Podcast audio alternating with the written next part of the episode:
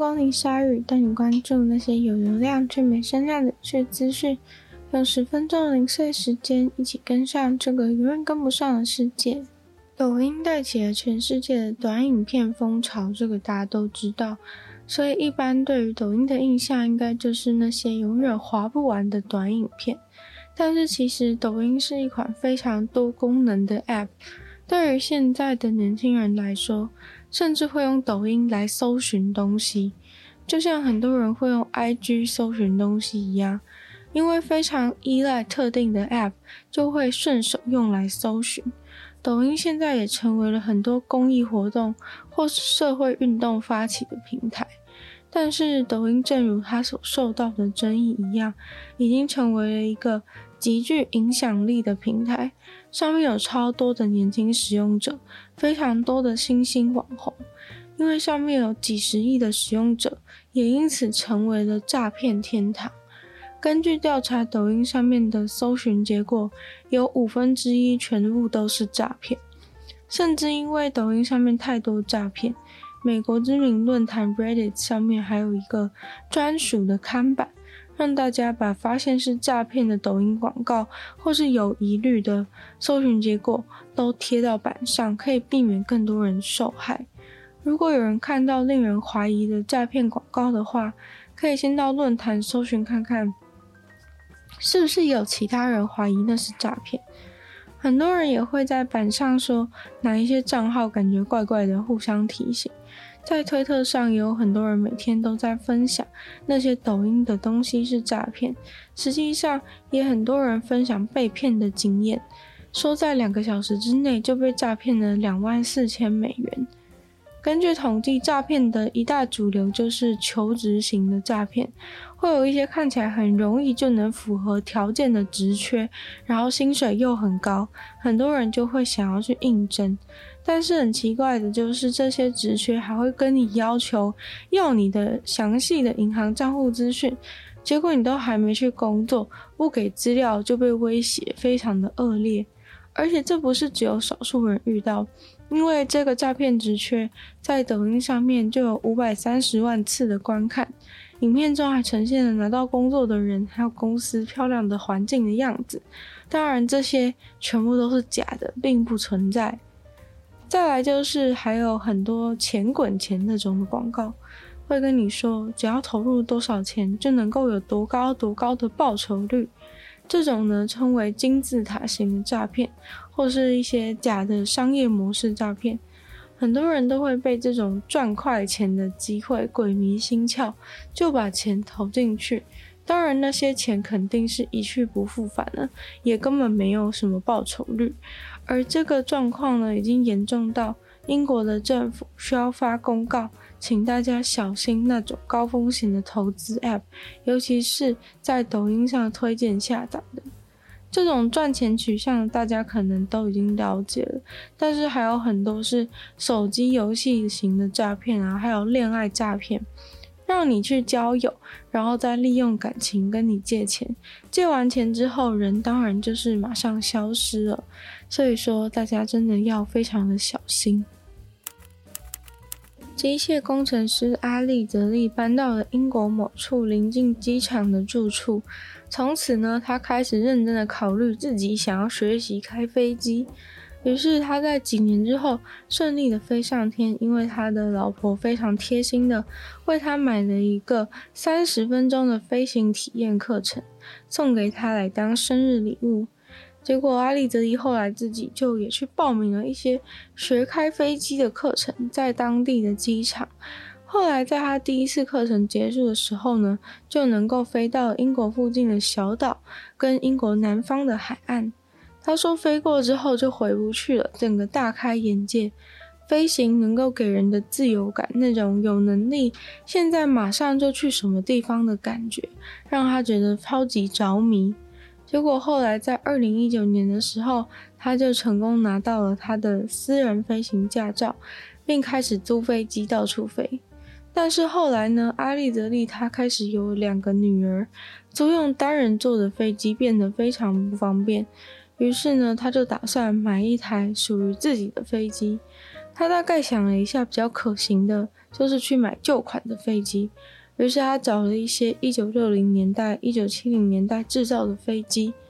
但是他又说，他又想到开那种旧款的飞机，他自己其实也没有很熟悉，并没有办法给家人一个非常舒适的飞行体验，所以他竟然想到，不然也许可以自己来组装一台飞机啊！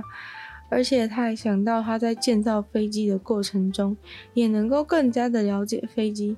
有助于他长久的维修维护自己的飞机。经过他研究如何自己组装一台飞机，他就正好在网络上看到了可以组装的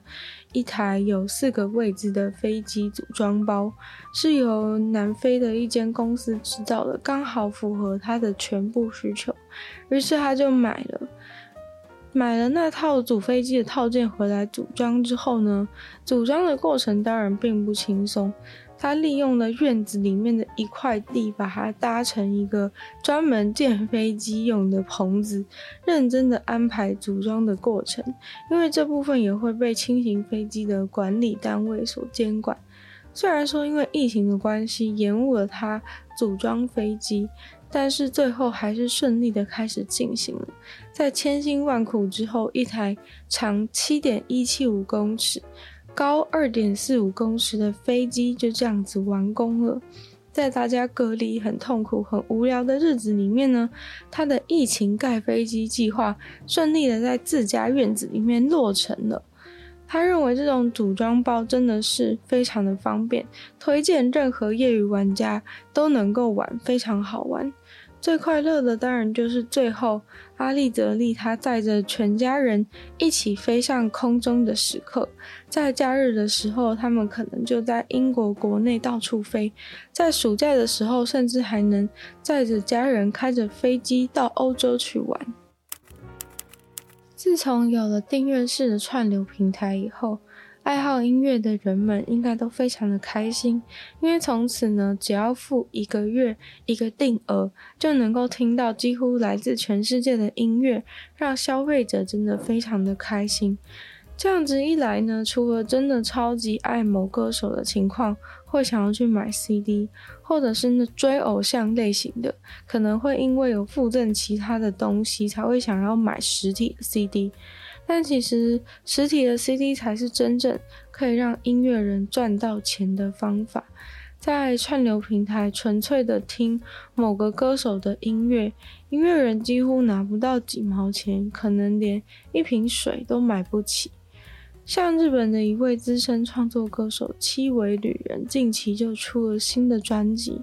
就有网友在推特上面随意的说，专辑真的超棒、超好听的，好希望可以像以前一样发那种传统的专辑。但是真的没有想到的是，